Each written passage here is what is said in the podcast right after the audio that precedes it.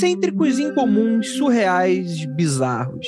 São alguns adjetivos utilizados para descrever as animações que levam o espectador a um nível de estranheza absurda que jamais alguém havia imaginado. Sangue, violência, carnificina, sexualidade, rituais satânicos e até zombaria com o próprio pai. São algumas das bizarrices que podemos encontrar nos atuais desenhos animados que, ao contrário do que sempre se imaginou sobre animações, algumas delas não são voltadas para a criança. Então, tirem elas agora da sala pois vamos falar dos momentos bizarros das animações que a gente mais gosta logo depois dos recadinhos e a gente já volta.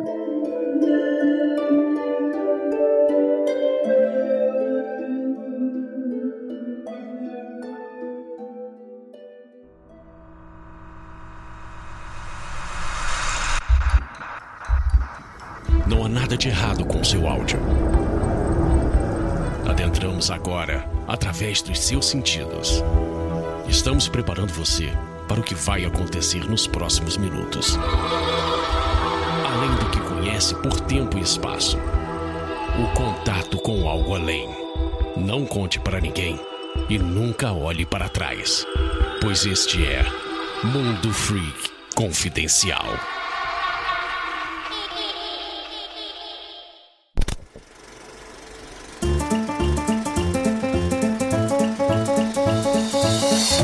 Chegamos aqui agora na área de recadinhos do seu mundo freak confidencial. E aí, gente, tudo bem? E agora, música, música de terror, suspense.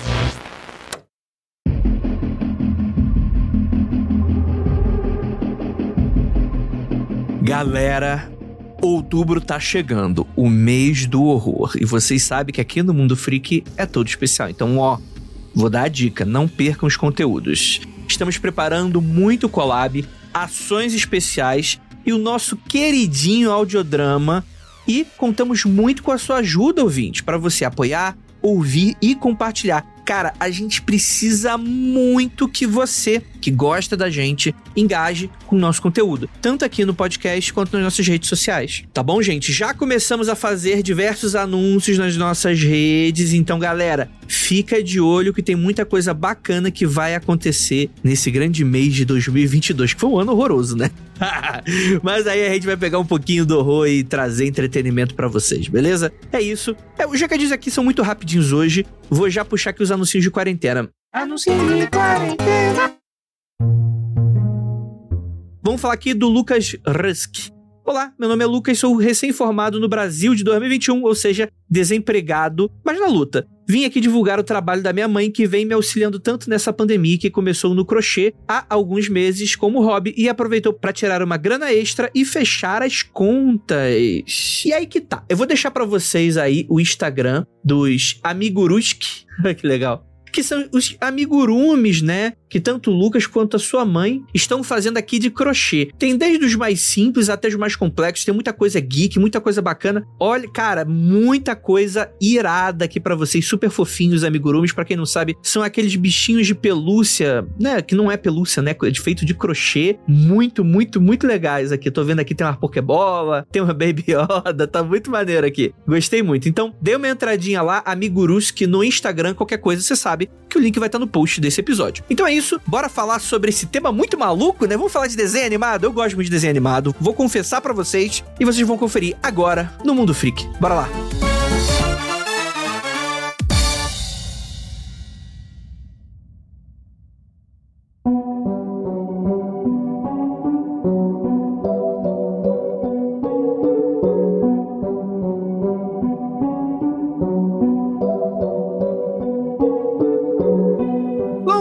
Belas noites, queridos ouvintes. Está começando o Mundo Free Confidencial. E eu. né? Tipo, desenho animado. Eu, minha versão desenho animado. Eu sou Andrei Fernandes e hoje vamos ter muita coisa para falar, muitos desenhos para você que cresceu na geração da década de 90 e 2000. Esse episódio é voltado para você. E para me ajudar, temos aqui ela, que é. Eu não sei mais fazer piada, gente. Desculpa, a Gabi Laroca. Me senti muito especial agora. Obrigada. Não vou te incluir na minha abertura, então. Eu sou o Scooby e a Jay é o meu salsicha. o meu salsicha. Vocês interpretam isso como vocês bem entenderem. ok. Eu, na, amiga, eu tenho que ser o filho do Scooby, porque ele é pequenininho. É o único tamanho. É, é insuportável e pequeno. É o Scooby-Loo. É, o Scooby-Loo. Mas o Scooby-Loo ela não pode ser, porque ninguém gosta do Scooby-Loo, entendeu? E a gente gosta da Jay. Ah, é verdade. Ah, é. ah gosta? O Andrei pode ser o Scooby-Loo, insuportável. Ninguém quer, entendeu? melhor, melhor vilão de filme dos anos 2000, Scooby-Loo. Isso que eu ia falar, vilão do filme, primeiro filme do Scooby-Doo. Temos aqui ela, a coragem, a Khan selva selvagem, covarde Jay. Eu tô bêbado pra caralho.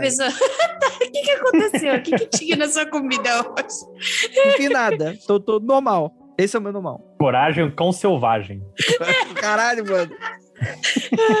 Mano, o que, que vai. Essa gravação vai ser louca. Pessoal, tudo bom? É, por mais que eu viva falando que eu não assisti os desenhos quando eu era criança, eu tive a oportunidade de assistir quando eu era quando eu tô sendo adulta, né? Então eu já fui para esses desenhos bizarríssimos que a gente vai comentar aqui hoje. Eu tô feliz porque a pauta eu consigo falar dela com propriedade, algum deles. Perfeito, perfeito. E temos aqui um convidado especial. Eu não sei se eu falo o nome desse podcast justamente sobre desenho, porque vai que um pai fala: Nossa, um podcast sobre desenhos animados, vou colocar minha criança para ouvir. Aí o convidado vem de um podcast chamado Surubão. Mas está aí o nosso querido Matheus Forni, ou Lojinha. Olá, estou aqui como a cota de criança para participar desse podcast. E é surubão que membros do, do podcast já não gostam desse nome. Por isso que a gente está usando.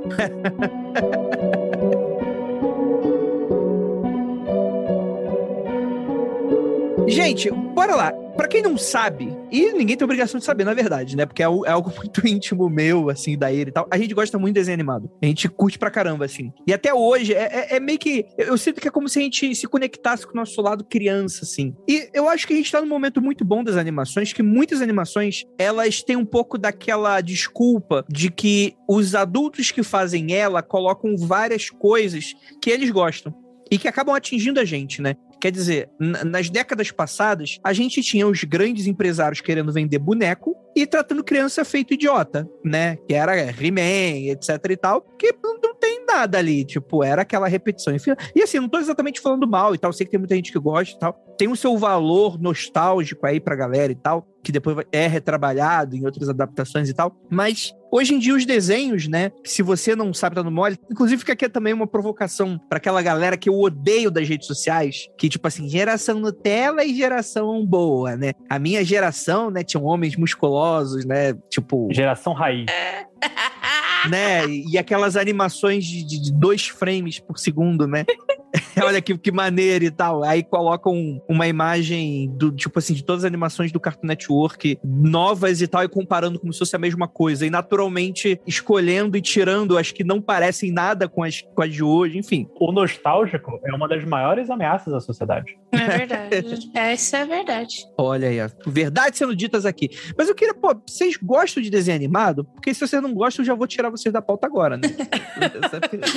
pô, é, eu não fui criada com desenho animado, né? Tipo, sabe aqueles pais que veem que a criança gosta de uma coisa e eles simplesmente enterram aquela criança daquela coisa? Os meus pais não gostavam de ler e perceberam que eu gostava de ler. Então, eles compravam tudo para mim, que era tipo gibi, livro, etc. Eles sempre me influenciaram, né? Daí a TV foi ficando um pouco de lado. Então, minha mãe aproveitou isso, né? Só que eu também acho legal que daí você tocou um ponto muito interessante, Andrei, que tipo, agora eu estou vendo os desenhos de hoje, da geração de hoje, e eu acho que tem até um pouco mais de correlação com a nossa sociedade atual, entendeu? Eu não fiquei lá no passado com saudades dos desenhos do passado. Coragem Cão Covarde é de 99, né? Eu fui assistir quando eu já tinha 22, 23 anos. E eu me apaixonei, eu sou apaixonada pela Coragem. Eu tenho muito medo, por sinal. Tem uns, tem uns, uns episódios que. Mano, e é episódio pequenininho, né? Como é que um bagulho tão pequenininho pode dar tanto medo? Então, eu também gosto de Scooby-Doo, eu só assisti recentemente. Só que, tipo, não fica aquele negócio. É, são produções diferentes, de épocas diferentes, que conversam com as suas épocas, né? Então, eu acho que eu me divirto, me divirto, vejo a situação que foi colocada, o trabalho, né? A arte. Então, eu não tenho muita ligação com o passado, eu não fico comparando muito. Então, eu só assisto e me divirto bastante, por sinal.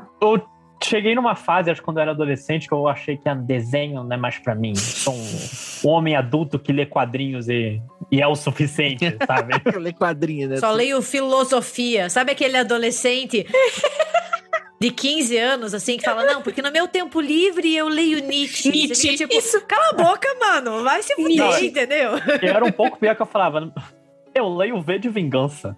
Oh, meu Deus! Que subversivo! sou tão mais adulto. Subversivo. Aí tinha aqueles extensos monólogos do Alan Moore, entendia porra nenhuma e falava, não, porque eu sou muito adulto.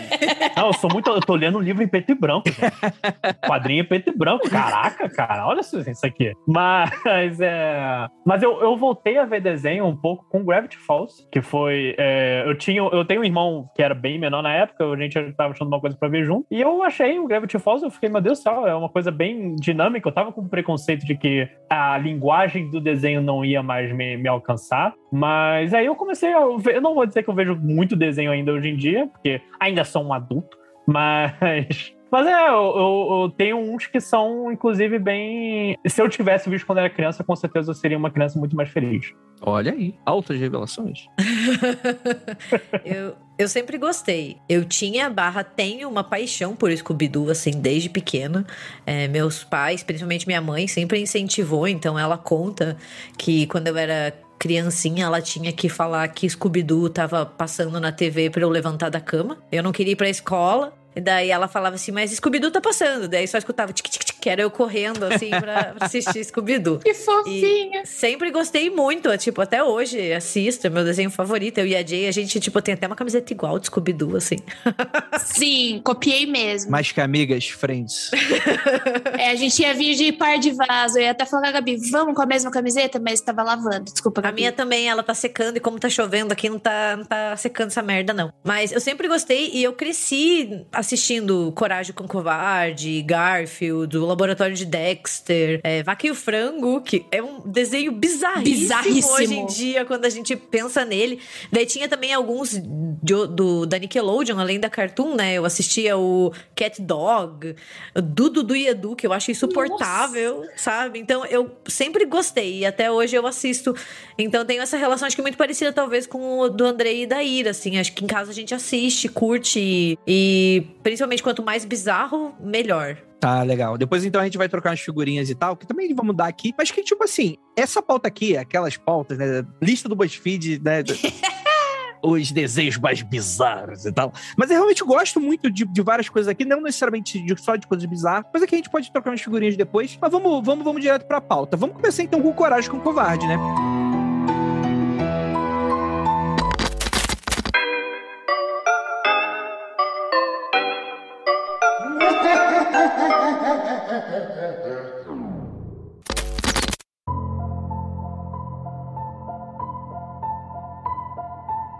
Antes de qualquer coisa, é bom a gente falar um pouquinho de, de início, porque muita gente confunde. Poxa, ah, porque na época da Hanna-Barbera era melhor. E pouca gente sabe que o Cartoon Network, ele é Hanna-Barbera. Ele é a, a, Hanna-Barbera, depois, tipo, abriu um canal de TV, etc. A tia Hanna e a tia Barbera, né, como falava a Xuxa, né, abriram um canal de TV e tal, e foram se atualizando e tal, né. E é muito interessante que são pessoas que, poxa, é, é claro, né, é uma empresa e tal, quer ganhar dinheiro, etc e tal, mas é muito interessante o quanto que foi se moldando e foi se atualizando muito o que, que a criança gosta de ver. Então, a criança parou de ser um pouco daquela coisa meio, ah, não, joga qualquer bobagem colorida pra ela e tá tudo certo, pra ser realmente uma coisa do tipo, pô, o que, que a criança gosta? E é claro, dividindo por idade, né? Porque, sei lá, né? Você tem, por exemplo, o Rambo, teve desenho animado, não sei se vocês lembram, né? Eu fico imaginando, cara, o filme do Rambo era muito violento. Então, o que que passa na cabeça de, um, de alguém da indústria e fala, olha, isso daria um bom desenho animado pra criança? E hoje tá muito mais rico, né? Porque tem desenhos animados de todas as idades. E voltando pra falar do Cartoon Network, a gente tem essa geração do final dos anos 90 que é muito doida, né? Como o, o Coragem com o Covarde, né?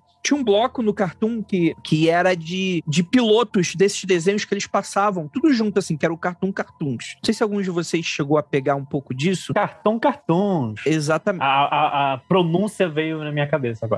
Então, exatamente. E lá eles passavam muito nos pilotos de várias animações que a gente gostava. E era muito bizarro, porque os pilotos, eles são sempre muito violentos e muito esquisitos, né? Então, o primeiro episódio de Coragem, o Cão Covarde, era muito traumatizante, né? Porque você tinha a invasão alienígena daquele frango Nossa. ET, né? E aí você desenha muito do que, que é o desenho, né? Então você tem esse lugar no meio do nada, você vai ter o Stack a, Muri, a Muriel, que na época eu acho que não tinha, não tinha nem nome, né? Era um casal de velhinhos e tal. E você tinha o Coragem, que não falava nesse piloto, que é esse cão completamente covarde, né? O que é muito dicotômico para analisar, né? Que provavelmente esse casal de velhinhos comprou um cachorro para protegê-los, né? No meio do nada, né? E na verdade ele é um cagão, né? Não, não, ele foi achado, né? A história do Coragem é que ele foi. A história dele que ele foi. O, os pais do Coragem foram. Se, man, se mandaram, não, foram mandados pro, pro espaço por um veterinário maluco. E ele foi encontrado pela Muriel. E eu acho que quando ele foi encontrado pela, pela Muriel, ela ainda era nova. Daí se passa um pouco tempo e é onde o Coragem, que é um puta cachorro medroso, tem que salvar o casal de velhinhos de várias, várias situações. Mas ele já nasce. Eu acho que era por isso que eu sempre já tive um pouco de dó do Coragem. Eu falo assim: caramba, esse cachorro parece eu,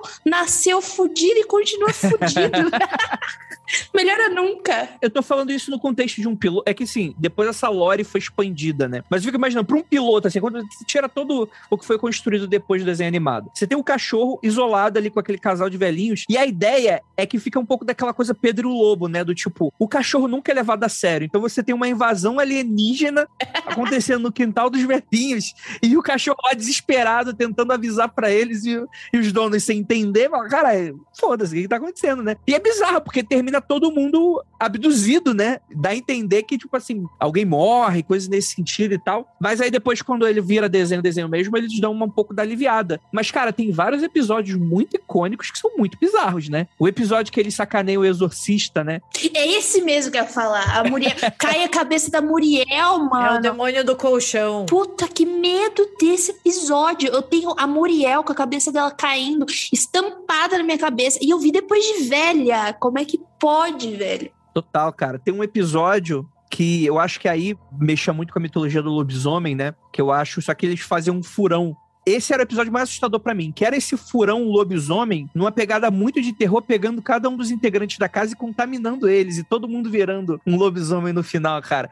Isso era muito bizarro, mano. Eu gostava dos episódios de alienígenas. Eu gostava bastante dos episódios de alienígenas porque mudava muita cor. Primeiro que a cor do Coragem com o Covarde, ela é meio é psicodélica, né? Parece que, tipo, a galera tomou um monte de droga e fez um desenho. Então, tipo, é, rosa muito choque, o verde é muito neon, o vermelho é muito vermelho de, tipo, de sinal de alerta. Então, todos os episódios que eram com alienígenas, que o Coragem tinha que, tipo. E os alienígenas não eram alienígenas, esses que a gente vê da cultura, alienígenas só de cabeça, é, que tem cabeção, corpinho pequenininho, eles eram monstros, eles eram monstrengos. Então, para mim, os que mais me dão medo, tirando esse do demônio do colchão, eram todos de alienígenas. Eu tinha muito medo. É que a ambientação inteira do Coragem dá a entender que é como se eles estivessem numa realidade alternativa, né? As cores, o, o céu, tudo é construído para dar essa ideia de estranho, né? Como se tivesse algo ali que a gente não consegue muito bem apontar o que é, mas causa esse desconforto, essa esquisitice, né? Um que eu acho bizarro é o Fred esquisitão, sabe? Ele é da temporada, da primeira temporada, do episódio 4, eu, se eu não me engano.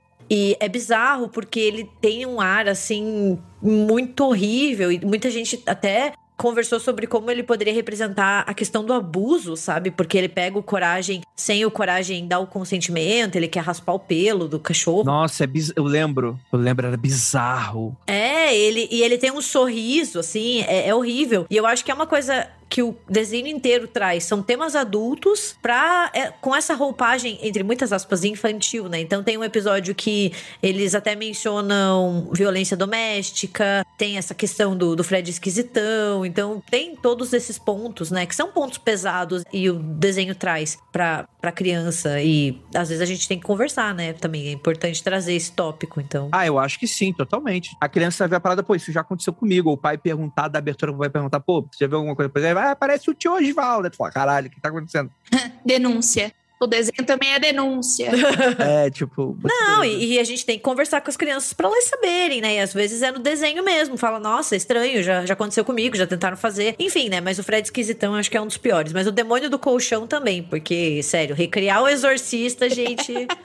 Puta que pariu, assim. E a Muriel, que é a possuída, né? É o mais triste. Porque na relação ali da casa, o Eustácio chama o Coragem de cachorro idiota, né? Porque ele acha que é um cachorro inútil. Enquanto ele, ele tá ali salvando os dois, né? A Muriel e ele. E a Muriel é a, único, é a única consolação que o Coragem tem, né? E eu acho, é isso que eu ia perguntar. A Muriel, ela não é americana, porque parece que o Eustácio é, mas a Muriel não. Eu acho que a Muriel é de outra nacionalidade. E eu acho que isso também é uma crítica na relação familiar. A Muriel é uma estrangeira e ela é dócil, ela cuida, ela, ela é um amor, ela traz amor e paz. Pô, tu via essa parada? Mas, tipo, isso é oficial? Não sei, não, não sei. Isso é a minha leitura de quando eu vi o desenho, né? É que sabe, mas sabe por quê? Eu, eu acho que sabe que não é, porque eu acho que eles são muito aquela imagem do casal clássico daqueles fazendeiros de lugar nenhum. Da pintura, é. Da, exatamente, da pintura. Boa, boa. Saca? É, é, eu acho que é bem isso. Aquela figura da dona de casa cuidando e tal, e o cara com o ancinho, Ah,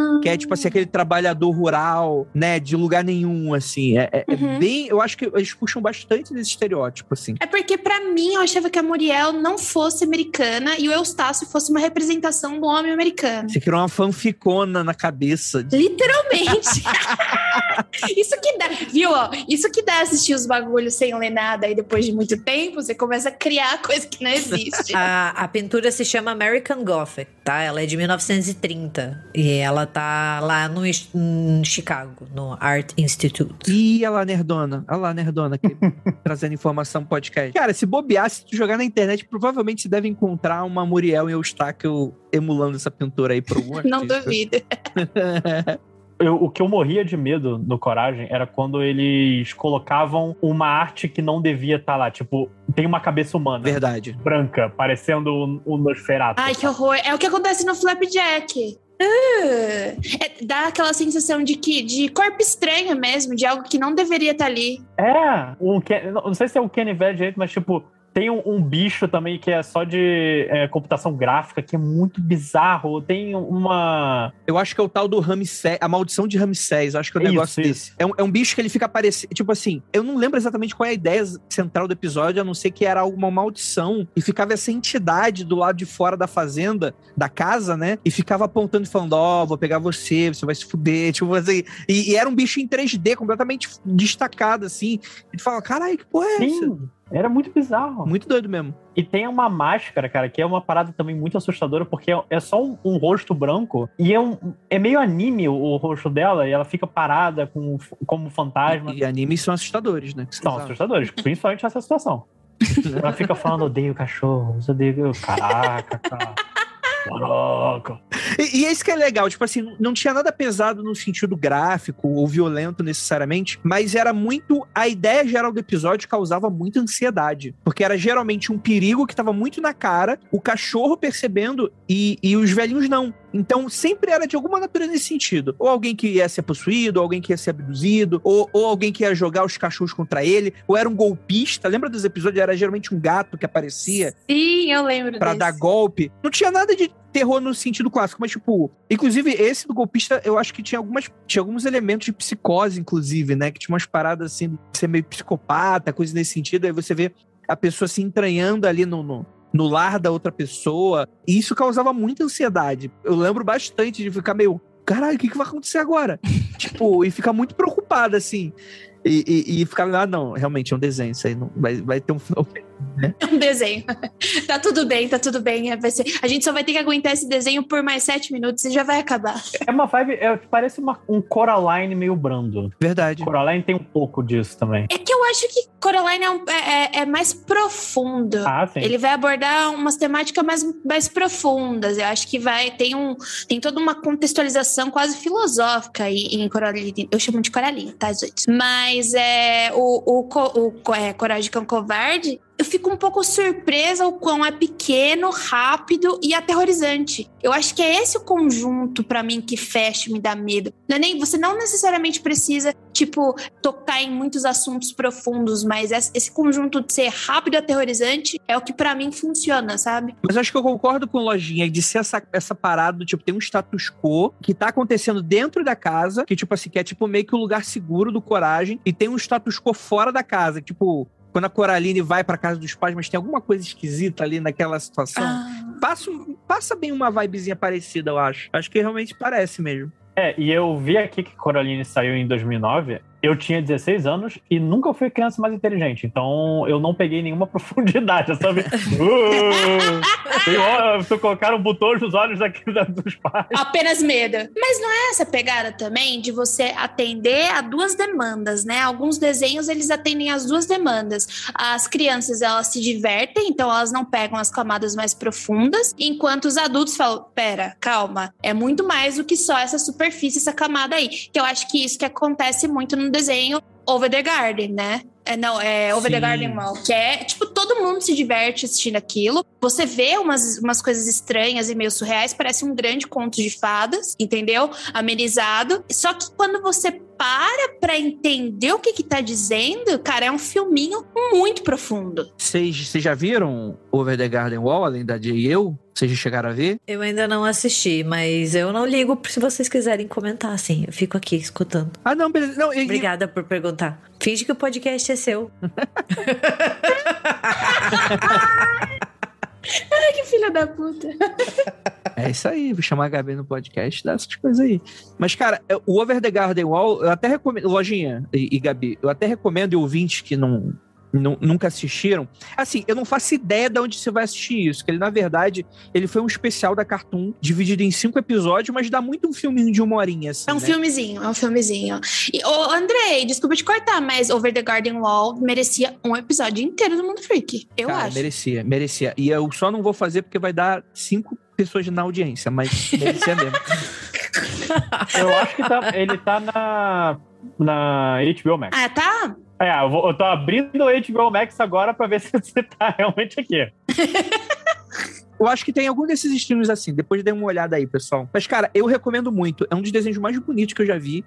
Em vários sentidos. Em muitos sentidos. Muitos sentidos. Ele é muito profundo. E ele tem uma temática muito maneira. E ele te prende com um mistério muito, muito doido, assim, né? Porque você vai ter esses, esses dois irmãos? Meio-irmãos. Eles são meio-irmãos. Meio-irmãos, né? Que eles veem que. É, é, tu vê que é meio-irmão que, tipo assim, tem uma, é uma relação meio esquisita, meio desconfortável, né? Isso. né? Uhum. Eu preciso cuidar dessa criança, mas ao mesmo tempo a minha conexão é algo que está sendo construída ainda, né? E eles estão meio que num, num, lugar que é tipo. Parece, sabe quem parece? Parece ser muito. Qual é aquele filme do Shyamalan? Seu sentido. Não. A Vila. A Dama d'Água. Vai começar a falar todos. Fragmentado. a Vila, a Vila. Cara, pensa numa vila tipo assim, é que o Avila não se passa no século XIX, mas tipo assim, pensa numa realidade meio século XIX e esse moleque é, é, perdido na floresta. E aí cada episódio é um episódio tão diferente do outro que é muito difícil eu falar, pô, é um desenho sobre isso. Mas começa muito com eles perdidos na floresta e eles acham um lenhador que ele fala, ó, oh, toma cuidado que tem um... Monstrinho. Tem uma monstrinho. fera aí tem, um, tem uma. Ele chama de a besta, né? Cuidado com a besta, que a besta tá na floresta e vai pegar vocês, hein? Toma cuidado, né? E aí tem um. que é, Acontece uma parada muito doida, assim, que um cachorro se transforma num lobão e começa a perseguir essa, essa molecada no primeiro episódio. Aí dá a entender que esse, esse essa besta, né? essa fera, é a besta que o lenhador tava, tava, tava se referindo, né? Aí termina o episódio com, ele, com eles resolvendo a parada, a fera volta ao normal, como um cachorrinho, ou um coiote, sei lá. E aí você descobre que, na verdade, a besta é um negócio muito doido que existe na floresta, que não é isso. Não é. Uh, vi aqui o que, é. Vou spoiler. É, então, cara. O, e, e o último episódio, quando você tem a revelação. Penúltimo e último. É o penúltimo e último. Cara, é um negócio que eu fiquei muito de cara, assim. Eu fiquei muito absorvido ali pela narrativa. E que lida muito com o luto, lida muito com a morte, né? Isso. É, o desenho vende um pouco que parece que esses dois irmãos, na verdade, eles morreram e eles estão numa espécie de limbo. Eu não vou falar exatamente o que, que é. Tipo a caverna do dragão. É tipo isso. Mais ou menos. Sem o maldito unicórnio chamado Uni. Sem aquela coisa horrível. É porque eu acho que a caverna do, do dragão é muito um come of age, sabe? Tipo, você saindo de uma idade e indo pra outra. Eles morreram, amiga. Eles sofreram um acidente e morreram e estão presos no limbo. Igual Lost. Exato, tá todo mundo que nem a gente, entendeu? No Brasil, a gente tá a gente preso no no limbo. Ai, não, droga, aboliram o limbo. Não tem mais limbo, gente. Agora a gente vai pro céu, pro inferno. O purgatório acabou. É verdade, fudeu. Fudeu, gente, fudeu. Sinto muito. Toma cuidado aí, que tem, tem uns católicos que às vezes mandam e-mail reclamando aí que não é limbo, é purgatório, sei lá. Mas, sempre- o- mas é real, o purgatório foi extinto pelo Papa. Ele não existe mais. Tô falando sério, não tô brincando. Sim, sim, sim, sim. Eu tô sabendo, tô sabendo. É que a questão que eu quis dizer é que, tipo, é que o Over the Garden Wall não necessariamente é só sobre você estar preso no limbo. É que algumas pessoas ali, elas precisam enfrentar algumas coisas das vidas delas pra elas saírem dali. Tipo, é óbvio que a besta é uma coisa que tá te puxando pra um lado e você vai ter que passar por algumas provações. Não provações porque eles não sabem o que tá acontecendo, entendeu? Eles só vão entender literalmente no final. É que não é só a história dos dois irmãos e da Beatrice, que é a A passarinha, a né? passarinha azul, né? É, tem muitos. Se eu não me engano, esse, esse desenho ele foi baseado da, é, da história de Dante, que a gente tem o limbo, a gente tem as partes do inferno, mostra o inferno desse, desse desenho é mais ou menos como o inferno de Dante e as provações que eles passam. Só que não é a aprovação só dos dois irmãos. Também tem a história da Beatrice, que por sinal é a única personagem diferente de todas as personagens que eles vão conhecendo, porque o que que é, né? Eles vão conhecendo personagens que parecem ser aterrorizantes, mas na verdade não são. E a Beatriz é aquela aquela personagem que acolhe, que ajuda, mas que no final das contas não é tão assim a história dela, entendeu? Então também é tipo, olha as pessoas que você julga e o que elas são de verdade. Então são Exatamente. vários temas encaixadinhos que é por isso que eu acho que se diferencia um pouco da Caverna do Dragão, que da Caverna do Dragão parece uma grande aventura. Não. Over the Garden Wall são várias pecinhas que você vai juntando para no final você ter uma história completa que não se baseia só nos dois irmãos. É todo um conjunto. Vale muito a pena, é um, dá para você sentar e assistir. Causa uma estranheza, não uma estranheza tanto quanto Coragem com o Covarde, é só algumas situações que são desconfortáveis, né? Não tem personagens absurdos, cores pulando. Cara, tem, tem literalmente uma abóbora gigante. É, cara, o episódio das abóboras, Jay, eu concordo com tudo que você tá falando. Cara, o episódio das abóboras é um negócio muito aterrorizante. E vai te levando pro lugar. E esse que, cara, esse que é o maneiro. É, só pra estar perdido aí, Over the Garden Wall. Mas você pode ser menos babaca que a gente falar do segredo além do jardim. Eu acho que é isso, né? Ah, é esse nome? Eu não sei. Segredo além do bosque. Tem uma tradução dessa. Eu vi inglês, gente. Ai, é que eu sou bilíngue. Eu sou bilíngue, daí eu só consigo falar em inglês. Ah, eu vi inglês. Tudo- todos os desenhos que eu vi aqui foram em inglês. Já pode me chamar de chata e mesquinha. Não, não tem como. Já era. Caralho, chata, mesquinha, cretina, porque tá falando inglês no podcast. Olha o crime que você cometeu.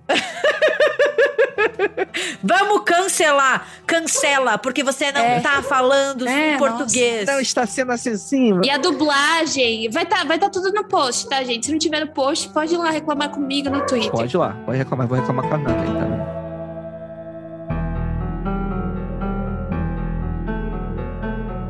A Jay tava falando do Over the Garden Wall, também vou falar em inglês porque sim. e que o nome da ave era Beatrice, né? E Beatrice é o nome da grande amada de Dante, né? Tipo, então tem toda essa relação. E, e é um aquele amor romântico, amor inatingível, amor que dói. Então também pode ser essa referência, né? Talvez seja só uma coincidência, aquilo que a gente sempre fala. Sim. A gente nunca vai saber. Não, é uma referência, sim. Já foi falada. Ah, foi, foi. Porque às vezes a gente tira umas coisas achando e os criadores falam: não, nada a ver, foi só uma coincidência, não tinha outro nome. A gente colocou, ao invés, ia colocar o pássaro, chamar ele de Andrei. É claro, é claro. A gente ia chamar o pássaro de Andrei, mas daí a gente não gostou do nome e resolveu chamar de Beatriz. Então.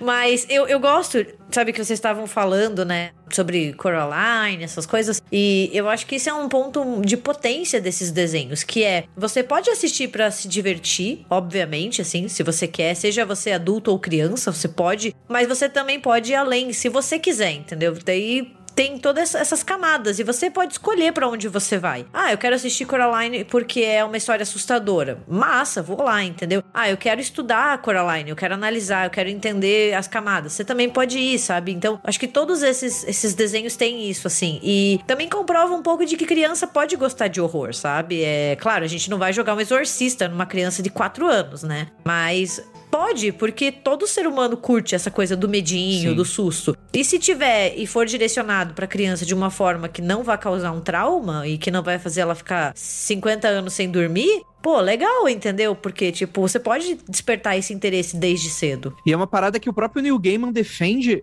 Inclusive no tópico Coraline, que é óbvio, né? Tipo, é muito que ele fala, pô, a gente meio aliena as crianças de certos sentimentos, e isso faz com que elas acabem desenvolvendo de maneira muito tarde algumas coisas que deveriam ser muito básicas, né? Como o processamento do luto. Cria um bando de adulto doido, né? Uhum. Tipo, não tem processamento do luto, né? Você não acaba colocando a criança em situações de tensão, né? Tipo assim, novamente, né? Não é explodir uma pessoa gore na, na cara da criança, não é isso. Né? é, exato.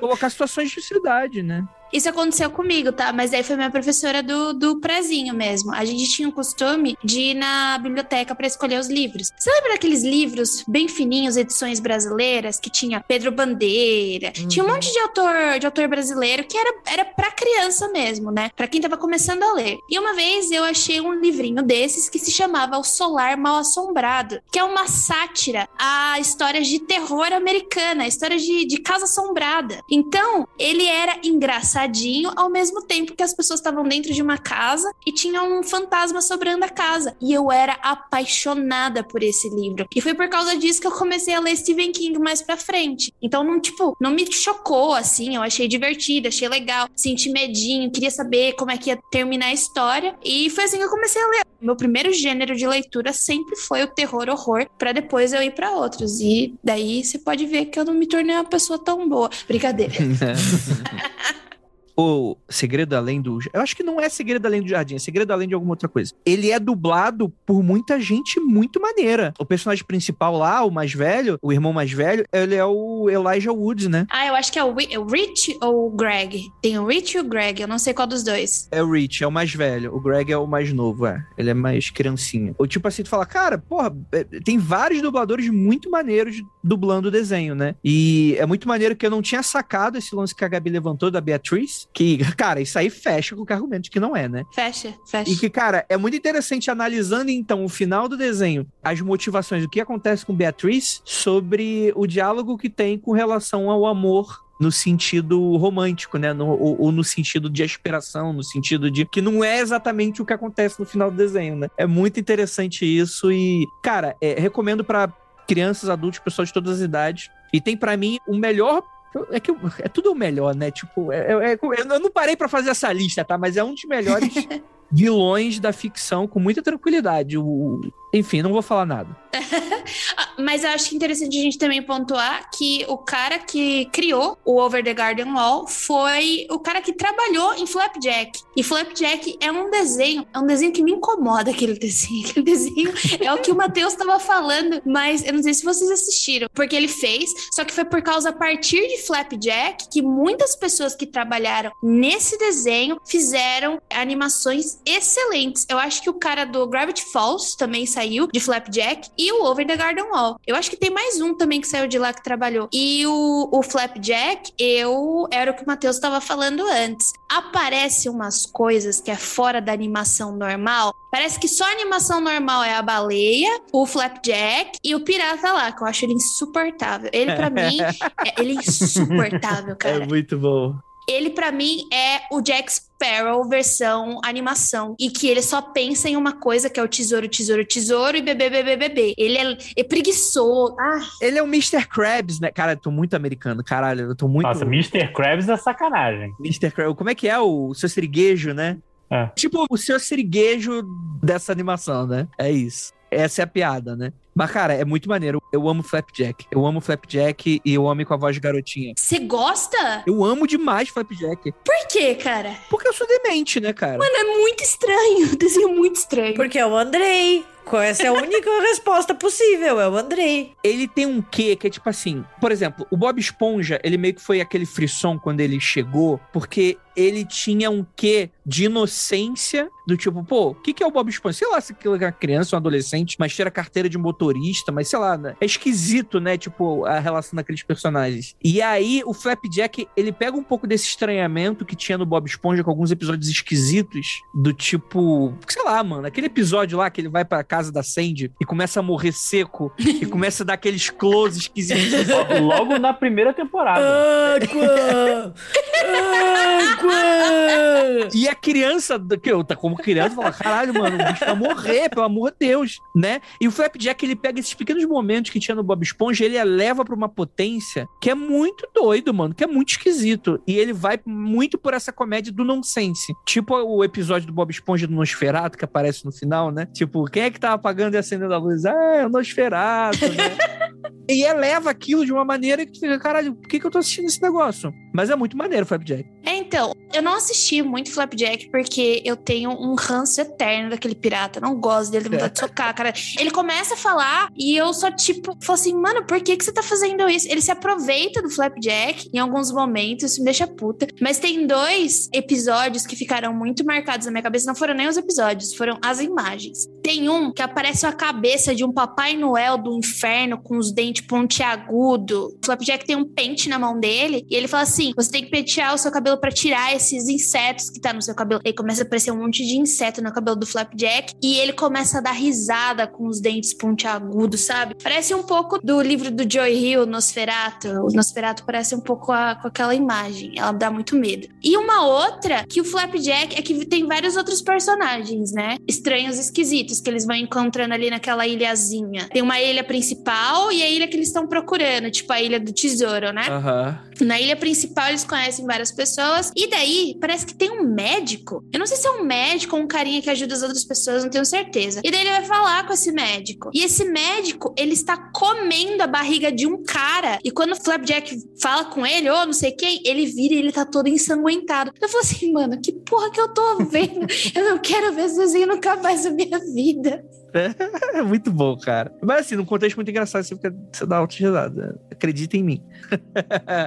Eu acho que Flapjack foi o último desenho que eu vi. Eu só parei de ver porque eu não tinha tempo, porque no tempo antes do streaming, crianças, você tinha que esperar a hora do desenho aparecer pra você ver, ah, olha só, deu 5 e meia. Agora eu vou ver Flapjack. Não tinha outra opção. E isso foi. Acabou que eu não, não fui vendo por causa disso. Mas eu vi, inclusive, aqui, fui procurar Flapjack Creepy Moments, já que a gente tá falando em inglês. E achei essa criatura aqui que é, é- é meio estranha. Eu vou passar aqui no, no, no chat. Mas é estranha de uma maneira perturbadora, considerando tudo que a gente tá vivendo. Ah, e o Flapjack, ele também misturou elementos surreais, né? É, eu acho que tem muito surrealismo, porque é uma história de pirata, com uma criança, eles estão procurando um tesouro, etc. É legal que eles trocam, né? Ao invés deles beberem, que nem o pirata, que tem o principal, ao invés dele beber álcool, ele bebe. Ele bebe xarope de bordo, né? Que coloca em cima da panqueca e etc. Então eles fazem algumas trocas, só que ao mesmo tempo,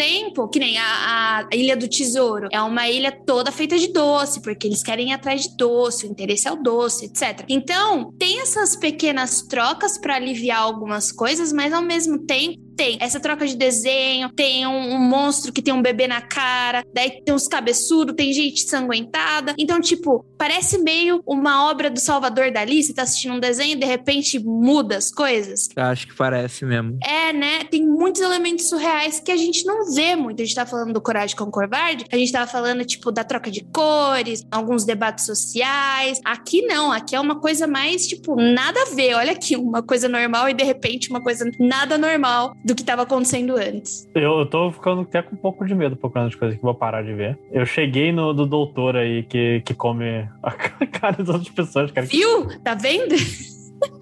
Como provaram isso pra criança, gente? Não, isso aqui não é, não é aquele terror que você. que não é meio gráfico. Isso aqui é gráfico. Não, não faz sentido, sabe?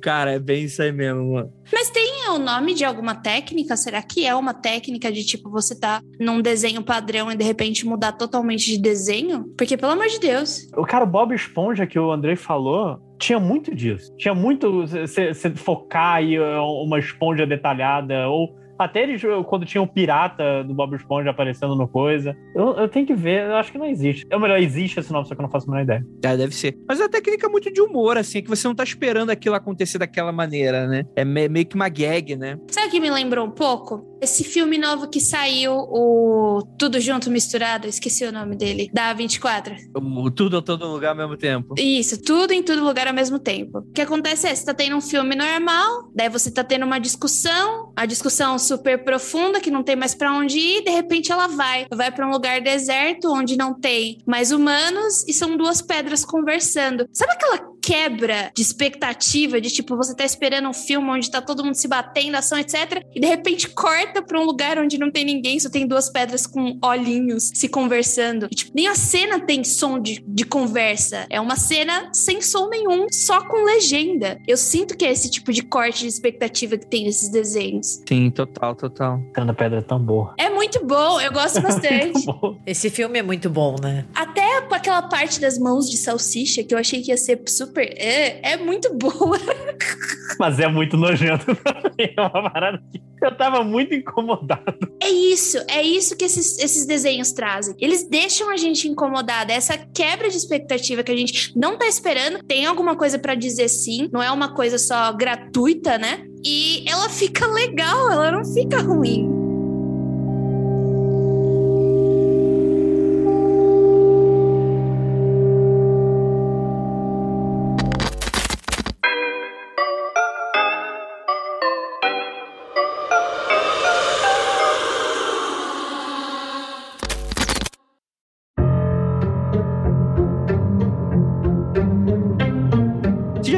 Together? Não. Não. Eu, o Drawn Together, eu achava que era pornografia quando eu era criança. Eu ficava, não. Isso aqui não. Isso aqui não.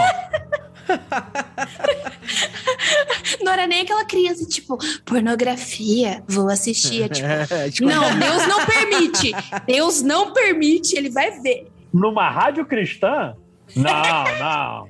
Cara, o Draw Together, eu não consigo falar tanto porque eu assisti muito pouco, assim. Quem gosta muito desse desenho é a Ira, assim. Mentira. Ela ama esse desenho, ela ama. Qual é a parada? A parada é que é tipo um reality show. Só que assim, gente, isso aqui não é desenho de criança, isso aqui é desenho de adulto mesmo. Ele vai pique Family Guy, coisa nesse sentido, assim, que é o, é o, é o, é o humor ácido, vamos colocar dessa maneira. Ele pega representações famosas de desenhos, descaracterizam elas pra não levar processo, né? Então você tem, por exemplo, a Betty Boop, né? Você tem a imagem de uma princesa Disney, você tem a imagem, sei lá, de um Ken da Barbie, né? É, Pequena Sereia. Acabei de ver Pequena Sereia aqui numa situação meio tensa. Então, e a ideia é que é um reality show, só que, cara, é com, com situações muito adultas. Então, são rolês nojentos, rolê de sexo, né? Tem muitas questões de. Tipo assim, não aparece, gente, não é hentai. Pelo amor de Deus. Que daqui a pouco os punheteiros vão tudo lá falar, ai, mas não tem sexo pra eu bater uma aqui, entendeu? Daí você fica tipo, tá, vai. Você não acabou de ouvir o Matheus falando? Que ele achava que era pornô. Se bem que o punheteiro consegue fazer por tudo, né? Então, Isso, tipo. é. Fica aí o aviso, punheteiro. Vá ver, deixa a gente em paz. Ai, ai. Não, mas eu, eu gosto desse tipo de. Não de desenho, de punheteiro. mas eu acho que eu e a Ira a gente tem um gosto bem parecido, né? Então eu, eu vou dar uma chance. Depois eu, eu conto, porque eu, eu curto essas coisas de bastante satíricas e que também deixa a gente um pouquinho traumatizado no processo. Eu tô junto com o Matheus. Aqui é a casa de Deus, não vai entrar. É, A, a imagem aqui é a Betty Boop ah, levantando a, a camisa, gente. Ah, Isso é suave. Não, mas eu, eu via bem criança. Eu via as propagandas e. É antigo esse desenho? Não, é que o Matheus é novinho. Eu sou novinho só. Deve ter uns 10 anos esse desenho. Quantos anos você tem? Tenho 29. O, o primeiro episódio aqui foi em 2004. Não, eu tinha, eu tinha idade. Eu sou idiota. Ele é mais velho do que eu, André. Eu sou mais nova ainda. É, eu sou idiota mesmo só. É, acho que na época eu tinha muito medo da minha mãe me pegar vendo desenho assim. Ih, Freud explica. Você tinha 25 anos, né? Tinha 25 anos. Ai, mano, eu acredito, cara, velho. Pareceu uma mulher de biquíni desenhada. Não, mãe, não. Sabe aquele meme de que, tipo, você tá assistindo um filme e a sua mãe chega bem na hora que estão. Cara, você fica, puta. assistir com os pais de Game of Thrones é uma, é uma situação muito complicada, né?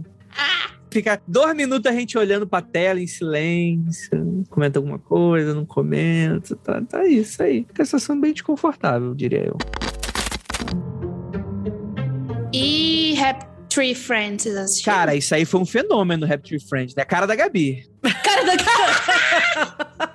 Como assim? Não, não, não, não, não, não, não. Eu quero saber por que, que é a cara da Gabi. É porque eu sou um fenômeno, entendeu? É Ronaldinho Fenômeno. É a cara da Gabi esse desenho aí. Cara, sabia que eu acompanhei o, o hype, assim, tipo, mas eu nunca parei muito pra assistir. Tipo, eu conheço a Happy Tree Friends, né? Acho que, pelo amor de Deus, todo mundo que habitou a internet nessa época. Se você andava na internet, você, você alcançou. É, você lembra, né? Mas eu assisti algumas coisas, mas sabe quando você não tem muito uma conexão? Não tem nada de uma questão de gostar ou não gostar, mas eu acho que eu não sei se eu, se eu era uma adolescente daquelas bestas, assim, que tipo, ai, eu estou lendo Nietzsche e não posso assistir Happy Tree Friends agora. Você lia Nietzsche, Gabriel? Não, mas eu gostava de dizer que eu gostava de ler filosofia, entendeu? Porque eu gostava de ler humanidades. Daí a faculdade de história fudeu minha cabeça, eu não aguento mais, entendeu? Eu quero ler, tipo, bobagem. Me mande bobagem pra ler. Crepúsculo. Eu assisti Happy Tree Friends, mas daí eu quase fui pra psicóloga por causa desse desenho. Que isso? Por quê? É, porque esse desenho ele é muito gratuito. E o que acontece é, eu sempre gostei de umas coisas meio gore, umas coisas meio tipo, ah, sangue espalhando, tripa saindo. Daí, tipo, quando eu cheguei nesse momento eu vi que era só uma violência gratuita, eu lembrei do filme do Hanek. Vocês já assistiram o filme Funny Games? Sim, eu não gosto. Não gosto do estilo. Eu gosto muito desse filme, mas se você for parar pra perceber, parece que ele é um filme que não foi feito pra nada, certo? Você tem que pensar um pouquinho pra entender o que, que aqueles dois panacas estavam fazendo. E daí, depois que você pensa bastante, você entende qual é o propósito do filme. Mas a primeira vez que eu assisti, parecia que ele não tinha propósito nenhum, sabe? E daí eu me questionei um pouco, por que, que eu assisto essas coisas tão violentas, sendo que elas são só pra chocar? E daí, quando eu comecei a assistir Happy Friends, é a mesma coisa. Parece que não tem a porra de um enredo nenhum. O enredo é que as coisas explodam e que as pessoas sejam evisceradas e que as pessoas morram de jeito bizarro e você dê risada daquilo. Eu me sinto muito desconfortável. Ele pega aquela piada dos Simpsons, do. Como é que era? Do, do gatinho e do ratinho? Que eles sacaneiam Tom e Jerry? Esqueci o nome. Eu, que deu branco, nossa senhora. Comichão e coçadinha? Comichão e coçadinha. Comichão e coçadinha. Eles pegam a ideia de uma gag do comichão e coçadinha e elevam pra fazer. Ah, o que, que seria esse desenho, né? E aí você tem essa coisa, né? Que é como se fosse um Peppa Pig do inferno. Pra quem não conhece, jovem, são tipo uns esquilinhos, animaizinhos de floresta, todos desenhados bonitinhos e não sei o quê, e passam um, um cortador de grama na cabeça de um. Nossa, velho, não faz sentido. É, e não é só isso, eles também são assassinados, as tripas eles saem por nada, e daí tem até compilados, se você for procurar na internet, no YouTube, compilados dos jeitos diferentes que cada um morreu. E daí eu fiquei me questionando, foi daí que eu falei, eu comecei a refletir sobre o que eu consumo, porque é muito gratuito e não tem enredo. Mas sabe qual é a parada?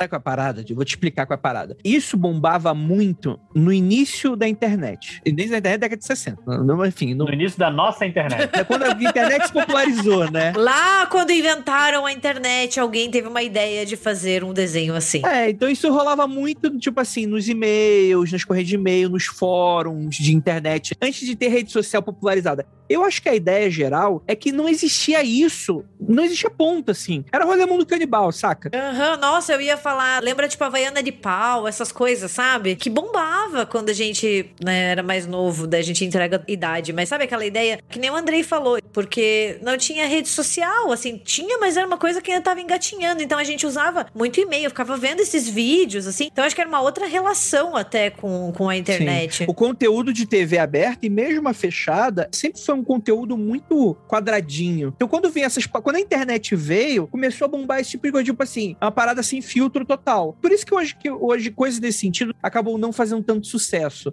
né? Tipo, ah, claro, tem o The Boys, mas, tipo, é aquilo é mais uma gag do The Boys do que realmente ser o motivo pelo que tá acontecendo, né? Não é o gore pelo gore. Hoje tu fala, pô, é sem graça, porque. Porra, aí você às vezes vai no zap da tia, tem coisa muito pior acontecendo aí no zap da tia. Exatamente. Foto de necrotério, de acidente, né? E- e- mas na época, isso era meio, foi meio que um frisson por esse rolê do tipo, ó, uma parada meio proibida, do tipo, pô, minha mãe não pode saber que eu tô vendo uma parada dessa, né? Tipo, acho que é bem esse rolê. E de que ano é o Rapture Friends? Porque eu acho que. não- eu não entendo. Eu realmente não entendo por que fez tanto sucesso a porcaria. Porque tinha o clipe do Fallout Boy. Tinha eles. E é isso que eu associo. Eu associo Raptor Friends com Fallout Boy na minha cabeça. É, eu achei que era só aqueles, aqueles bichinhos que tinham dentes, sabe? Que eram os ursinhos É 1999. O primeiro que saiu. do Rapture Friends. É antigo. Cara, dezembro de 99. É o, o resumo dos anos 2000. É isso aí. Começo da internet, assim, quando tinha muito isso de corrente e você tinha esses sites que você entrava pra ver esses vídeos de animação. Antes do, do YouTube, assim, explodir. Na época, o YouTube ninguém nem pensava que a gente ia ter YouTube, que a gente ia ter streaming, rede social. Tipo, um mamute pequenino que queria. Isso. Queria voar. Tentar. ver- Eu, eu posso recitar a música inteira agora. Exato. tipo, hoje é só um negócio meio babaca e sem graça. Tipo, porra, por que que eu tô assistindo isso? Mas pra época não tinha outra parada. Era tipo assim.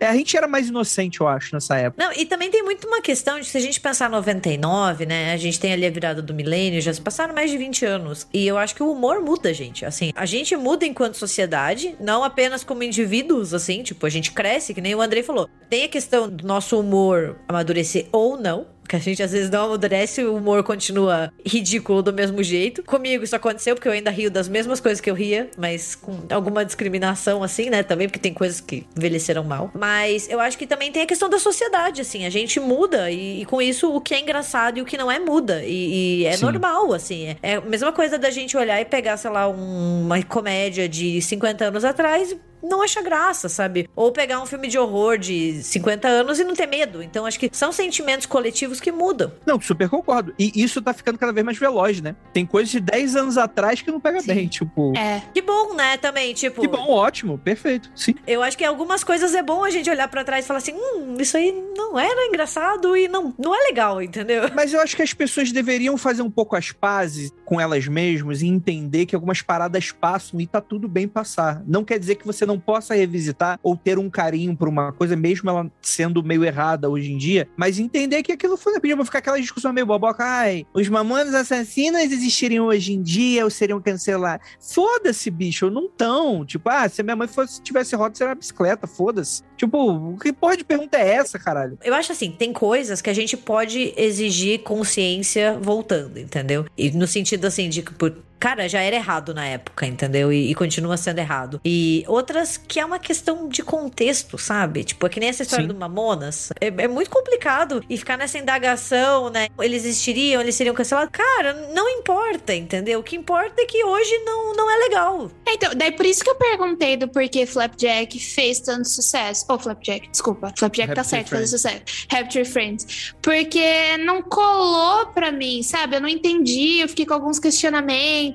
Acho que eu fiquei com mais questionamento do meu consumo, do porquê. Por exemplo, A Jay pirando uma voz no desenho de Por que que eu tô... Foi pra analista, coitada, ficou lá deitada no divã falando: ai meu Deus do céu, que tem de.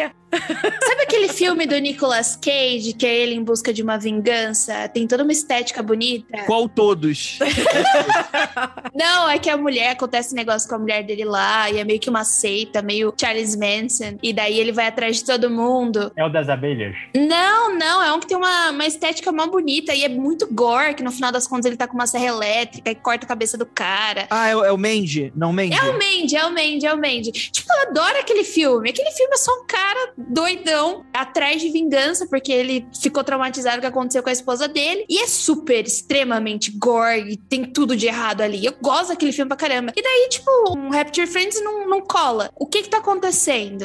Entendeu? Agora vocês me falando da questão da época, de como as coisas eram, faz um pouco mais de sentido. Mas na época eu virei muito mais pra mim mesmo. Tipo, qual é o tipo de coisa que eu consumo? Mas é um tipo de coisa que eu, eu entendo por onde você tá indo, mas é que isso eu acho que é de uma parada de quem não tá no lado criativo questiona muito. Por que, que eu tô vendo o que eu tô vendo? E isso é muito complicado quando a gente coloca nessa questão, porque Até coisas que parecem muito gratuitas, às vezes fazem parte muito de uma linguagem simbólica do porquê que aquilo tá acontecendo. Contextualizado, é contextualizado naquilo. É, não necessariamente todo gore, toda coisa mais violenta, ela necessita ou vai ter ali uma crítica envolvida, uma crítica social, coisa nesse sentido. Mas às vezes, tipo assim, é uma linguagem que é uma linguagem que pode ser válida, pode não ser válida. Tem gente que vai gostar, tem gente que não vai gostar. Isso. E aí o problema é que, tipo assim, é, a gente entra no quesito gratuito, né? Eu vou dar um exemplo muito básico, assim. Eu já entendi que filme slasher não é para mim. Me incomoda. Não porque eu acho que é muito violento, porque eu gosto de coisas violentas. Mas eu não gosto como a, a violência ali, ela, ela é aplicada. E aí, eu, só que eu entendi que aquilo ali não é um problema do slasher, que o problema é que eu não gosto da parada. Isso, é isso. Porque eu vejo, por exemplo, a, é, a Gabi, a Ira, tipo, pessoas às vezes que, tipo assim, são muito tranquilas da vida, etc e tal, e, porra, gostam porque acham divertido pra caralho. Falo, porra. Aí eu às vezes vejo coisa muito mais doida e, tipo assim, e fica ali na minha escondidinho e. sei lá. Tá tudo bem. Tá dando o seu quadrado. Mas acho que esse lance, eu tava pensando aqui do Rabbit Friends, do próprio Mamute Pequenino, e, e acho que né, naquela época era muito estranho você ver uma animação, porque a animação, você- chegava uma animação razoavelmente, no caso do Mamute Pequenino era bem menos razoavelmente, animada e, e ser uma parada que você não tá acostumado a associar a, a isso, tipo, caraca, o lance do Ma- a graça do Mamute Pequenino é que o cara gritava cirrose. A graça é que o cara botou, falou cirrose. E assim, caraca, caraca, o mamute ficou com cirrose, sabe? Mãe, o que que é cirrose, né? É que, é, parecia meio disruptivo. Mas é, mas é isso mesmo. É isso mesmo, é disruptivo. Não existia, cara. Era uma linguagem que não existia. Tipo, era, era uma parada de falar, cara, então a gente pode fazer isso? Tá liberado, é. Aí É, é, é o começo da internet. Tipo, você democratiza as formas de produção e você vai faz esse tipo de coisa. Uhum. É, é o artista testando os limites, de ver até onde vão as coisas. Cara, esse é exatamente o ponto. E às vezes é muito interessante o porquê que é- teve uma importância exatamente naquele Zeitgeist e por que parou ali. E a gente fala, pô, mas por que que existia? Porque isso teve valor? Cara, teve valor pra caralho, porque justamente foi os artistas estando no limite. Depois disso, provavelmente, não que aquilo continuou, mas depois disso, ocorreu um ajustamento. Falou, não, beleza, isso aqui é legal, mas pô, isso aqui é só muito gratuito, né? Vamos fazer uma... Vamos aproveitar alguns elementos disso, vamos ajustar e lançar de uma outra maneira. E as coisas vão evoluindo, vão mudando, né? E vão se modificando e tal. É muito doido isso. Eu acho que essa discussão é muito, muito maneira.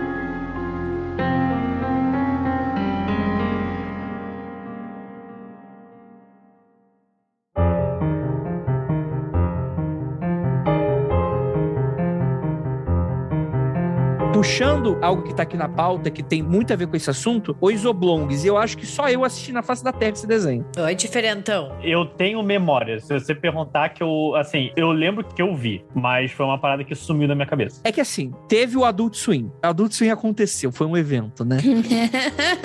que durou uns dois, três anos, e aí falaram, por que, que na porra do canal infantil tá passando essas coisas bizarras?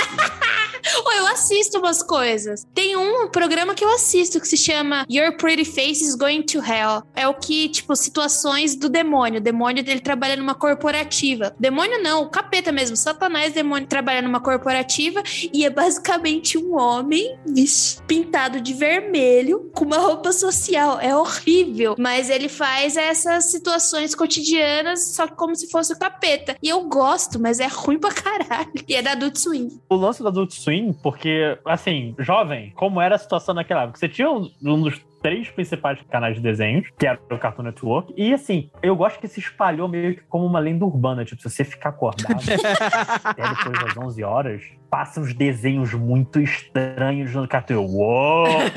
Vou ficar acordado pra ver. E realmente, algumas coisas eram só, tipo, Laboratório Submarino, não era bizarro, mas era uma parada mais adulta. Umas coisas tipo Aquatim, que era a história de um de uma almôndega, de uma batata frita e de um milkshake. Meu Deus do céu, meu Deus. Foi assim, o Adult Swim parece muito um. Era um espaço de animação onde, os, tipo, era mais restrito que a internet, que todo mundo faz o que quiser ir testar, joga na parede, vê até onde vão as coisas, mas o Adult Swim era meio tipo. Eram os próprios artistas, eles se descobrindo, se experimentando com um escopo maior. Eles não têm tantos limites quanto um desenho que vai entrar no Cartoon Network, sabe? E é legal isso, né? Porque você abre seus horizontes, você experimenta, você vê o que dá, o que não dá certo, e de repente o que deu certo você pode reaproveitar para uma animação melhor. Que eu acho que é o que aconteceu com o Over the Garden Wall, né? Porque a galera veio lá de Flapjack. Eu não acho Flapjack ruim, eu só acho Flapjack esquisito demais, mas ele tem muitas coisas experimentais. E saiu muita coisa boa de quem produziu esse desenho, entendeu? Então, tipo, é legal ter essa experimentação, mas não me chama pra ver, não, que daí eu tenho pesadelo à noite, pelo amor de Deus. É muito esquisito. Eu tô tentando lembrar de um mangaka que ele fez muito isso de testar os limites da indústria, ver até onde ele, ele conseguia seguir. Tipo, teve uma hora que ele só. A protagonista dele só tinha os peitos de fora. Ele falou, cara, será que isso passa? E passou, tipo, ok, eu estou entendendo. É, é, é meio que um processo de pioneirismo, sabe? Você vê até onde vai o, o, os limites dessa arte. É o meio que a autora de Dororedoro faz, né? Muita gente é, fica incomodada com o traço dela, que é tem muita mulher de peitão de fora, dizem que ela não sabe desenhar direito. Dororedoro? É, Dororedoro. Tem gente peito de fora? Dororedoro? Não rentar, rentar, mas as personagens dela têm umas tetas estourando, né? Tô errada? não, não, não, não, vou, não vou comentar. É. A Noi, basicamente, gigantesca, aquelas tetas gigantescas. Mas é a mina que desenha, que faz a parada. E, tipo assim, é muito interessante, né? É que no padrão anime, é uma menina magrinha, padrãozinho, com, com as tetas explodindo, né? Ela é muito engraçada, né? Que é, tipo assim, tem as tetas explodindo. Mas as minas, elas são monstruosas de grande. São... Elas são armários. então, é uma parada não padrãozinho que geralmente os caras não gostam, né? Então, isso é muito, muito engraçado, assim, sendo visto dessa, feito dessa maneira. Eu vi um monte de gente falando que ela não sabe desenhar, que ela não sabe nada de anatomia humana. Não, é a pessoa tá falando merda. Mas assim, mano, não é possível. O desenho dela é maravilhoso. É só porque é diferente do padrão, entre aspas, feminino. Ela não faz, ela não desenha como uma garota. E eu acho isso subversivo, né? É o jeito dela se expressar. É bem subversivo. Mas voltando a falar da Adult Swim, cara, foi na Adult Swim que eu conheci os oblongs. E, cara, eu vou falar para vocês uma parada, vocês vão falar, não, Andrei, é impossível que isso exista. Eu vou falar, não, isso é possível. Imagina imagina os Simpsons, em que deu merda no planeta e uma explosão, sei lá, tipo assim, sabe aquela usina nuclear que tinha nos Simpsons que o Homer trabalhava? Imagina se essa usina nuclear explodisse, desse uma merda e toda a radiação inundasse as cidades e as pessoas e todos os personagens dessa cidade são pessoas sem braço, sem perna, esquisita, com mutações bizarras, com um olho só, e etc e tal, e eles estão vivendo normal. É isso o desenho. Tipo, isso não é um subtexto, isso é o texto do desenho. O pai, que seria o. É que assim, não é, não é os Simpsons, né? Não, não tem esses, esses mesmos estereótipos. Mas, por exemplo, o pai, ele é um cotoco. Ele é um cara. Ai, que, que ele... horror! Mano. Ele é só o tronco e é isso. E tá tranquilo lá, fumando o cachimbo dele, etc e tal. E ele dá altos conselhos pro filho, que o filho é careca, né? E é isso aí, mano. o preconceito com os calvos. O filho mega triste, sabe? Tipo, pô, eu sou careca. E o pai é, eu entendo sua dor, filho. é, então, gente, tá errado pra caralho. Tipo, só eu tô me sentindo mal só de estar explicando, escrevendo pra vocês, mas é isso. Pior que o desenho é mó legal, porque, tipo assim, é uma parada super pra adolescente, assim. Então você tem o, o irmão e a irmã, que são todos. Todos cotocos. Não, eles não são cotocos, cada um é diferente. Tem gente sem perna, gente sem braço, gente com mais de uma perna, gente com mais de dois braços. Cara, coloca aí no Google aí, imagens ou blog. Não é bizarro. É engraçadinho e é inclusive é um cartão bonitinho. Cara, ai meu Deus, a criança tem um. Eu não nem sei o que é isso na cabeça da criança. Tem umas coisas tão esquisitas. Acho que é um pênis. Eu não sei o que é isso aqui. Eu acho que é um pênis. Meu Deus, Andrei, que horror! Cara, pior que é muito bem roteirizado, é maneiro. Aí você tem, por exemplo, o irmão mais velho, que é tipo, que é misturado. Cara, é, é muito doido quando para pra analisar que isso passava no cartão 11 horas da noite, saca? De um sábado. Jesus, eu tô chocada. Eu acho que é um pênis mesmo na cabeça da criança. É um pênis na cabeça da menina. É o menininho calvo, só tem um fio de cabelo na cabeça. Tem uma que é só uma bunda, a tal da Helga. Eu tô aqui olhando. Meu Deus! tem, tem uma moça que é só o dentinho e os olhos. É a cabeça, não tem a parte de baixo da boca, ela só tem o dente e os olhos. Mas daí o contexto é tipo, é eles conversando sobre situações da vida e é meio dramão. É isso. Não, é, eles vivendo, tipo assim, não, é bem humorado. É tipo, é um Simpsons mais tranquilo, saca? Por incrível que pareça, ele é mais tranquilo. Ele não é uma parada gore, bizarra, com pessoas explodindo. nem Já nada basta, desse sentido. né? É só, tipo assim, é, é só o, o- a parte estética que é esquisitona, saca? Ah, essa, essa menina, ela não é um pênis na cabeça, não. É um tumor rosado crescendo. Ah, que bom. Ufa! Cara, Mas eu tenho certeza que eles fizeram isso pra galera interpretar. Com um pênis. Entendeu? Tipo, é, tem cara de ser aquela piada, assim, tipo, ah, todo mundo vai achar e a gente vai dizer que não, que não tem nada a ver, entendeu? Não, tipo, isso é literalmente, tipo assim, tem chuva ácida, tipo assim, toda a água, lagos e rios são todos verdes, né? tipo assim, é muito isso, gente. Ai, Deus. E a grande questão do protagonista no meio de tudo isso é que ele é careca. Ele é o calvo de cria, pô. Isso aí tava na moda de todo mundo. Cara, tem um Salad Fingers, né? Vocês lembram do, do Salad Fingers? Eu lembro, mas eu não acompanhei também, assim. Gente, eu era muito cult, eu não conseguia, entendeu? Eu ainda sou, sabe? Tipo, ficar lendo Crepúsculo. Perfeito, perfeito. Disse tudo, Gabi. Parabéns, Gabi. Disse tudo. Ótima podcaster que você é. 10 de 10. Eu amo quando o Andrei fala perfeito, perfeito. Então, isso aí, ele não ouviu nada que você falou. ele só viu que a pessoa até acabou de falar, ele não absorveu. É uma animação, né? O Salad Fingers, que foi lançado lá em 2004. E ganhou bastante popularidade na internet e tem 10 episódios, né, que estão no, no YouTube, inclusive. A trama gira em torno do chamado Salad Fingers, né, ou seja, tipo os dedos de salada, que é um garoto verde, magro e bastante perturbado, e, e ele tem um desenho bizarro também, e ele mora em um mundo que é habitado por três bonecos de dedos sem vida e desalinhados, tipo, é bizarro, assim. É uma animação até feia, assim, com todo respeito, porque tipo, ele tem umas olheiras, assim, e os dedos e os bonecos. É isso, entendeu? Tipo, os fantochinhos lá. É bizarro. Eu acho que é importante dizer quem fez esse desenho, né? Porque foi um Zé Ninguém. Literalmente, ele não era famoso. Ele começou do zero, né? O nome do, do autor se chama David Firth. Eu acho que é assim que fala o nome dele. E ele foi distribuindo na internet. Então, se eu não me engano, foi ali no. É que eu não consumo YouTube, mas o YouTube até hoje tá bombando, né? Mas foi ali quando o YouTube tava com uma força tremenda. Então, ele distribuiu pela internet. Então, vários dos trabalhos da animação dele, tipo, que é uma animação flash, viraram basicamente video art, sabe? Foi daí que explodiu. Então, alguma das outras animações que ele fez foi a Burnt Face Man. Vocês assistiram esse? Cara, essa acho que foi a única que eu não assisti. E o Sponsbury Toast Boy. A gente só tá falando inglês aqui hoje. Esse eu não sei a tradução desse. Pô, mas eu nem sei o que é Sponsbury. É, então, é porque ele também, tipo, ele não é americano. A maior parte das coisas que ele fez foi apresentada pela BBC do Reino Unido, que contratou ele, tipo, diversas vezes. Daí ele também criou uma outra animação em Flash chamada Jerry Jackson, que um dos personagens do desenho animado afirmava ser um animador profissional, mesmo que a animação fosse internacionalmente mal trabalhada. O personagem ele foi baseado basicamente na percepção do autor sobre como os usuários da internet que tipo, deixavam vários comentários, vários hate mesmo no vídeo dele.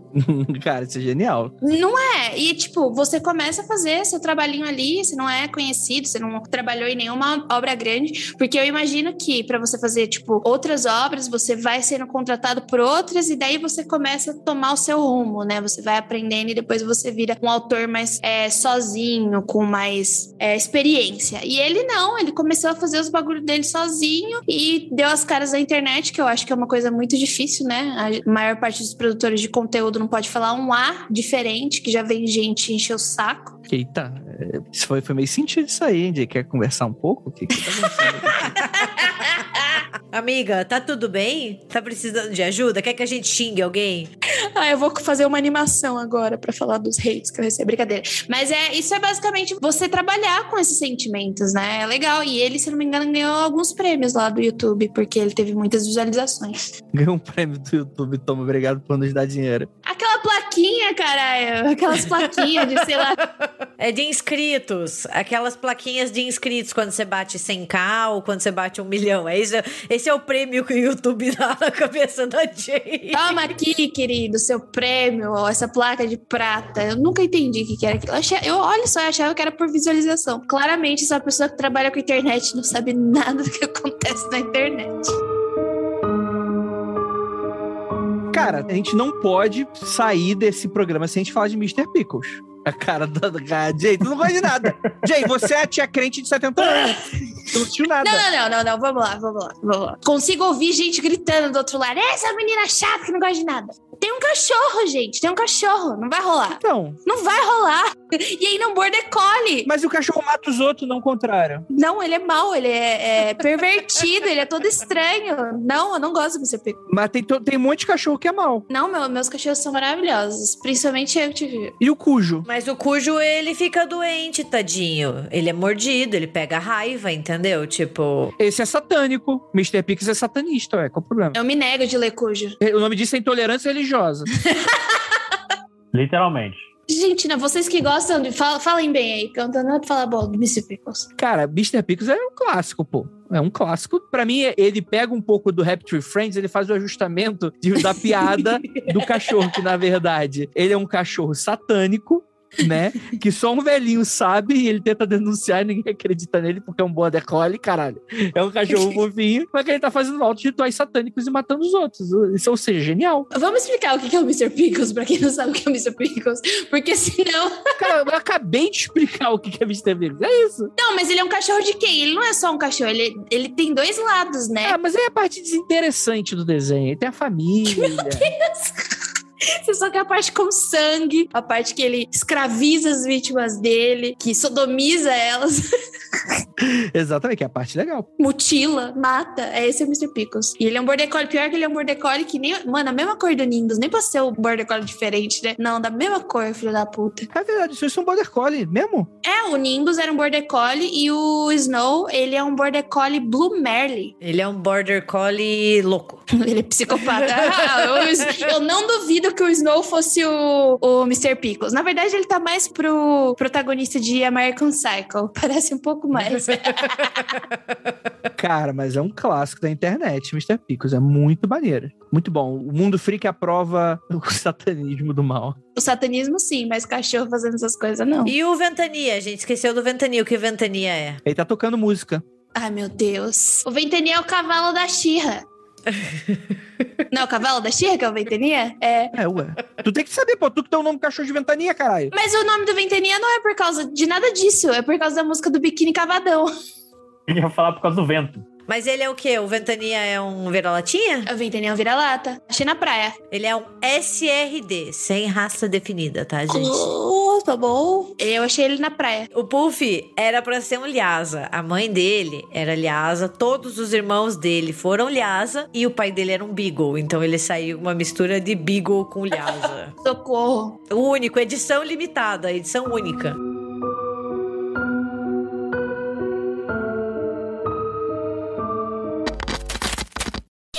Música você curte mesmo? Eu gosto disso. É muito adulto.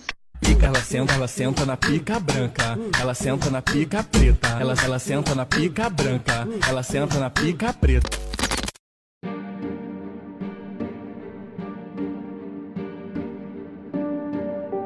Vamos encerrar então com um desenho muito polêmico chamado Peppa Pig. que tem aquele ela senta na pica branca. Ele senta, ela senta na pica branca, pica preta, né? Mas isso não é oficial, infelizmente. Isso é muito adulto. Cara, isso é muito adulto. Assim, todo mundo conhece a Peppa Pig, né, caralho? Mas tem várias polêmicas, né? Vamos lá. E isso vai depender muito dos locais de exibição e coisas nesse sentido. Por exemplo, Peppa, sua família e seus amigos não usavam cinto de segurança nas duas primeiras temporadas. Os pais começaram a perceber aí. e se aconteceu um acidente? É, Então fica aí, é um registro, coisa polêmica, né? Depois de receber várias denúncias, o criador anunciou que toda a animação incluiria ali o personagem do de segurança, né? Ali na- nas temporadas anteriores. Em abril de 2010, durante a campanha eleitoral do Reino Unido, a E1 Entertainment confirmou que a Peppa Pig não iria estar presente no lançamento do Manifesto das Famílias do Partido Trabalhista do Reino Unido no interesse em evitar qualquer controvérsia ou mal-entendido. Então é isso. É, a Peppa Pig não é do PT. Então fica aí. Não é do Partido Trabalhista em inglês. A Peppa Pig, ela é da direita. Peppa Pig não é de direita nem de esquerda. É de direita. Ela é pra frente. Vamos lá. Em 2012, a Australian Broadcast Corporation recebeu uma queixa de que o episódio Dona Pernas Finas não era apropriada para o público infantil australiano, uma vez que ele incentivava crianças a terem contato com aranhas. E isso é muito importante por causa do lugar. Na Austrália. Exatamente. Caralho, mano. Pô, mas faz todo sentido, não faz não? Fala a verdade. Mas que aranha? Não ficou especificado. Ah, então, mas qualquer, eu acho que na, na Austrália, qualquer aranha é problemática. Por via das dúvidas, sim, é um problema. Tem também os, os episódios que, tipo, fica é, mais problemas familiares, né? Dentro do núcleo familiar. Tipo, tirar o sarro dos pais, fazer bullying com o irmão, ficar fazendo birra quando você perde alguma coisa. Parece que a Peppa Pig também levou críticas com isso, né? Acho que a Dora Aventura também deveria levar algumas críticas, porque aquela menina tem a voz insuportável. É, a gente tá falando aqui de uns desenhos, mas tem um desenho que a minha mãe não deixava eu assistir. E daí eu fui assistir depois de velha, que é Billy Mandy.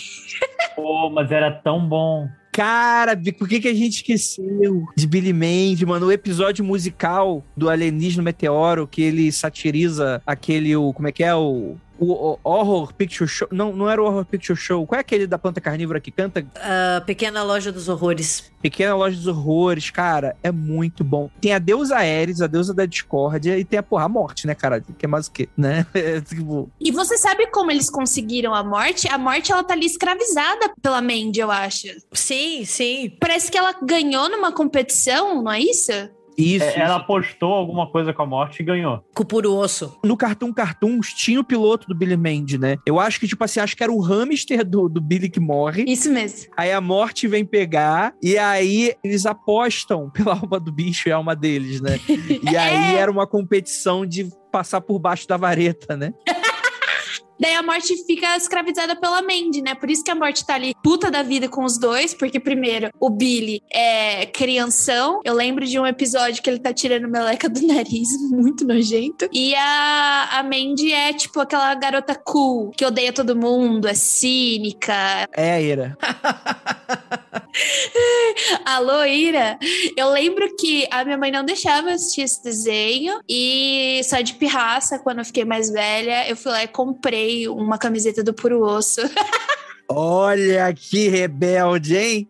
Aí sim, hein? Subversiva, quebrando os padrões. Mas eu fiz isso, eu amava Billy Mandy, eu assistia pra caramba, gostava. E ela ficava puta quando eu ligava. Tenso. Mas era divertido, né? Eles se envolvem numa situações divertidas e você tem duas pessoas de mau humor, que é a Morte e a Mandy. E só tinha o, o, o Billy, que era doidinho da cabeça, coitado. Que sou eu, no caso. Acho que é isso. Vocês têm algum desenho que não entrou? Invasorzinho? Invasorzinho, é verdade. Eu lembro muito. Cara, o episódio da espinha dele que ganha consciência me marcou muito.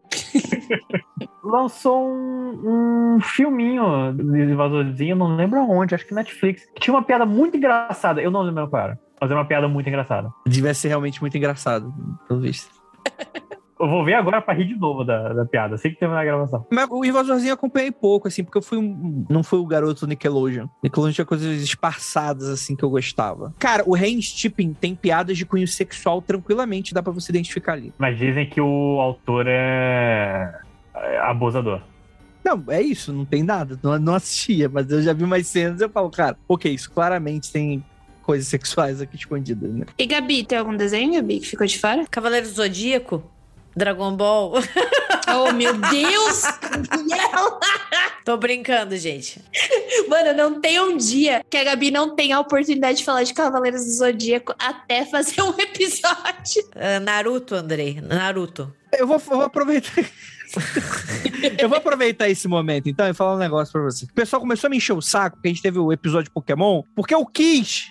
Eu não vou fazer Digimon, seus trouxas. não tem nada, não tem nada. A criança é reavivendo piguinhas de 2000, dos anos 2000, 22 anos. Aí É. você falou de Pokémon, você tem que falar de Digimon também. Ah, não, gente, as evoluções de Digimon, eles evoluem pra geladeira, né? Tipo, eles são um bichinho fofinho, eles viram um Megatronacon, e daí, tipo, é uma geladeira armada. Você fica, "Tá louco, tá louco, mano. É, não tem aquele que é uma, uma ursinha fofinha e de repente ela vira um anjo. Eu fiquei, como que isso aconteceu? Ah, é o Angelmon. Ele demora pra desenvolver, daí quando ele desenvolve é aquilo, entendeu? Eu fiquei. E é um, um anjo meio que tá meio descoberto, os bagulho ali, né? Você já tá vendo o pinto do anjo já, Jay? Que isso, Jay?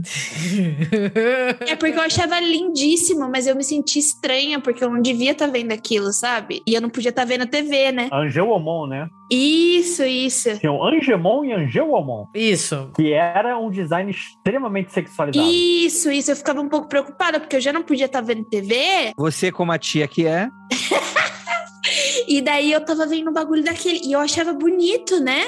E eu ficava, meu Deus, tem alguma coisa errada. eu estou sentindo comichões. O que, que está acontecendo?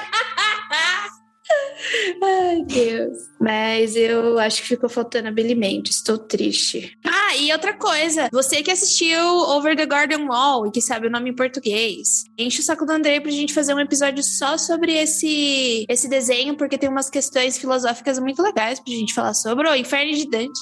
Pode pedir, são cinco pessoas vão, vão, vão assistir, então tá, você cinco pessoas pedindo.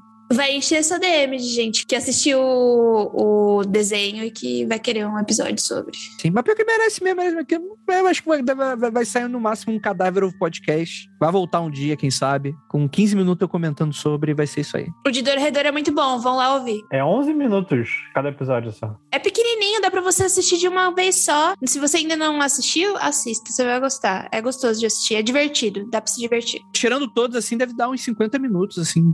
Tipo, é tipo um episódio grande de série, é bem, bem interessante. É, o que que faltou? Aproveita e comenta, porque a gente não vai gravar a parte 2.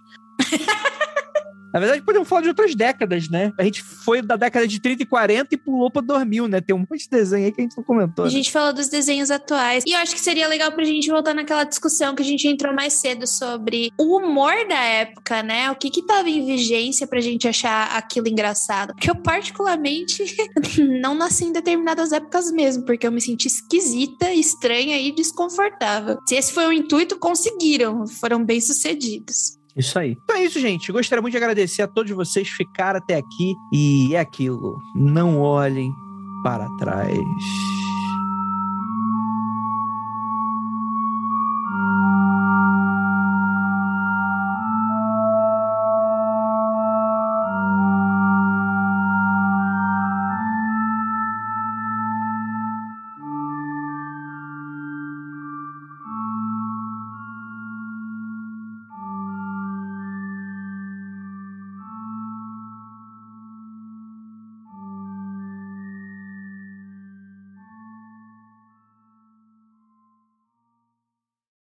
mundofreak.com.br